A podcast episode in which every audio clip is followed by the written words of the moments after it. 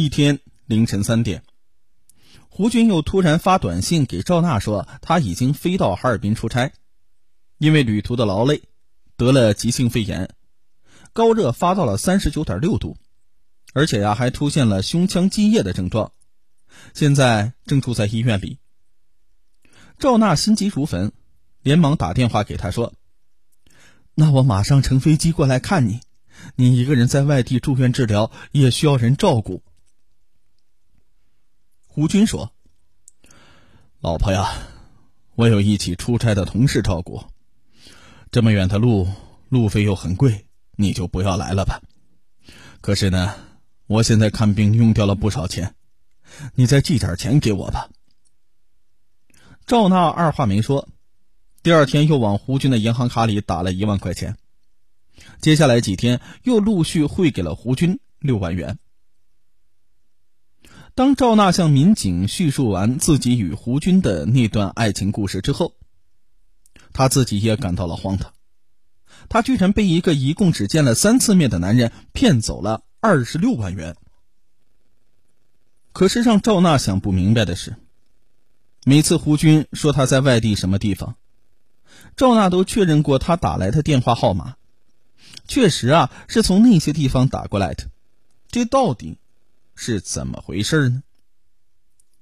民警找到了胡军的父母，面对着警察，胡军年迈的父母露出了一脸的困惑。两位老人不明白警察为什么要调查自己的儿子，因为在他们的心目当中，胡军是一个事业有成、能赚大钱的儿子。儿子在西门子公司从技术员做起，一直做到工程师。听说老板呢，马上就要提拔他做高级工程师了。儿子也很孝顺，怎么可能会在外面干坏事呢？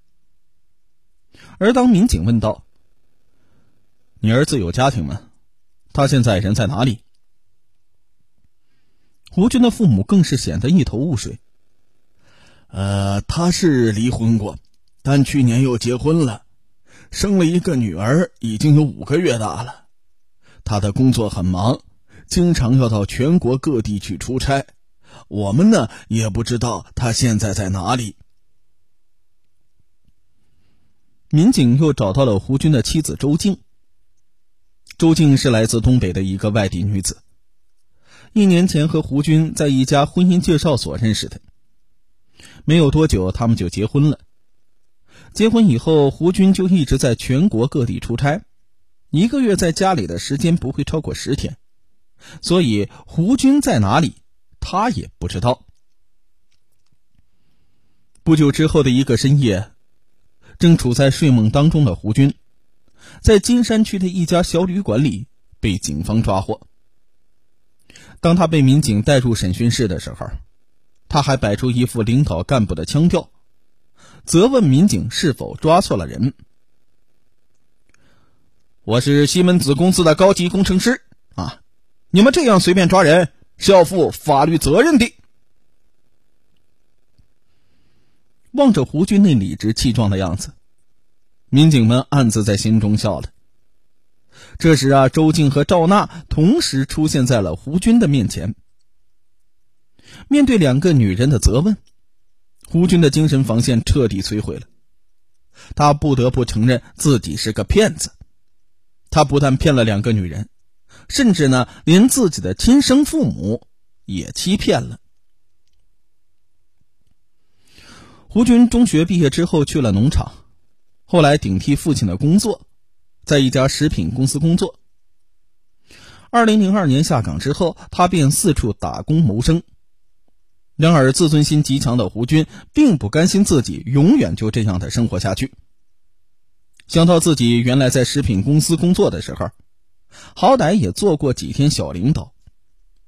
再说周围的人，也都说他的长相、谈吐均具有领导干部的风度。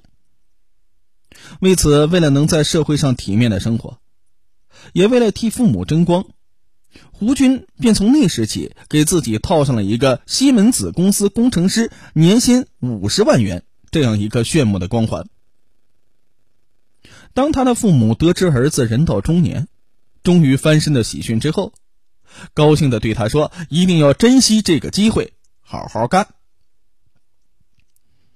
可是啊，这谎言固然可以随便吹，西门子公司的工作证也可以造假，但是你说这年薪五十多万，却需要实打实的拿出来呀。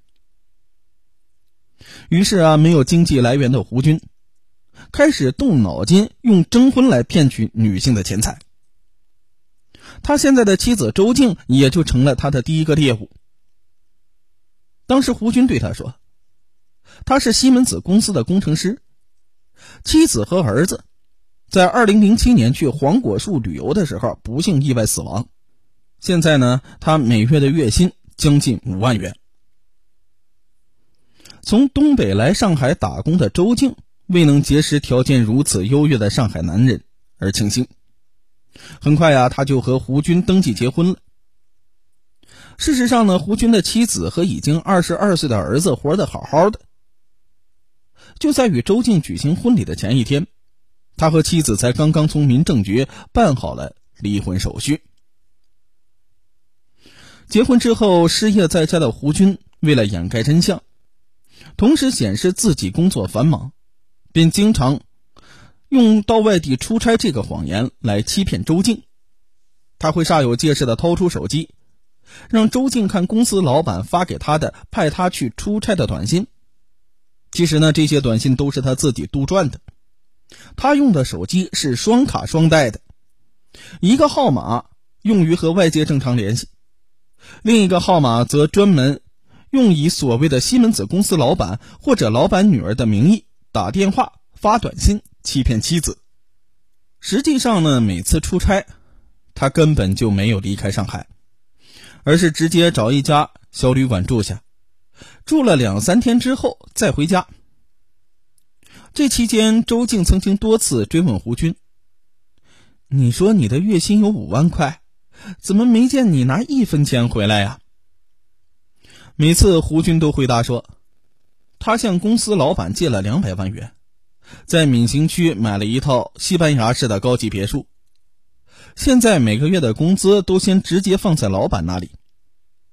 而每当周静发现他有可能在说谎的时候，胡军就会拿出自己编造出来的老板发给他的短信给周静看，模仿老板的口气来糊弄他，使得他信以为真。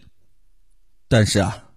一直处在穷困潦倒地步的胡军心中明白，日复一日的欺骗，随着时间的推移，总有一天会露出马脚。而此时，周静也已经有了身孕，眼看着生活开支增加，自己出差住旅馆也需要钱，怎么办呢？于是，他再次找出了伪造的西门子公司工作证、离婚证，开始招摇撞骗。善良的赵娜呢，也就轻而易举的成为了他的第二个猎物。而每次收到赵娜汇给他的钱之后，他马上就会带着周静到全国各地游山玩水。每到一地，他将周静安顿好之后，便会独自悄悄躲在一旁，给赵娜发短信，不断的编造出一个又一个新的谎言，让赵娜马不停蹄的朝他的银行卡内转钱。在这个过程当中，有几次胡军和赵娜暧昧的短信也曾经被周静发现。周静逼问他：“那个称他为老公的女人究竟是谁？”胡军说：“呀，那是公司老板的女儿，在和他开玩笑。”第二天，胡军就用另外一个手机号码，以老板的口吻发短信给周静，说他已经知道这件事情了，他会教育女儿的，请他别介意。胡军呢？是非常爱他的。周静这时才意识到，其实早该发觉胡军就是个骗子。当初周静第一次见到胡军父母的时候，胡军介绍说，她是西门子公司老板的女儿，还说周静一个人就拥有三辆轿车。事后，周静问胡军，为什么要对自己父母撒谎？他说：“父母一直讲他没出息，现在呢，就是要让他们看看，外资公司大老板的女儿都嫁给了自己了。”结婚之后，虽然周静也发觉胡军说话经常有出入，但最终啊，还是被他的一环一环的给套住了。此时，面对自己的妻子，胡军终于说出了一番真心话：“我这个人虚荣心实在是太强了，其实我是很可怜的，很可悲的。在这个社会上，没有人和我说话，更没有人知道我的内心深处在想些什么。每当夜幕降临之时，我的灵魂都会充满恐惧。”我觉得我简直就像一个搞地下工作的特务，心里有话不能与别人说，要说的话都是那些骗人的谎话。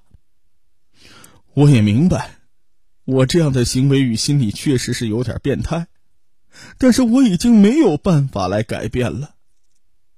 我始终生活在自己编造的一个谎言世界里，渐渐的，我已经遗忘了真实的自己。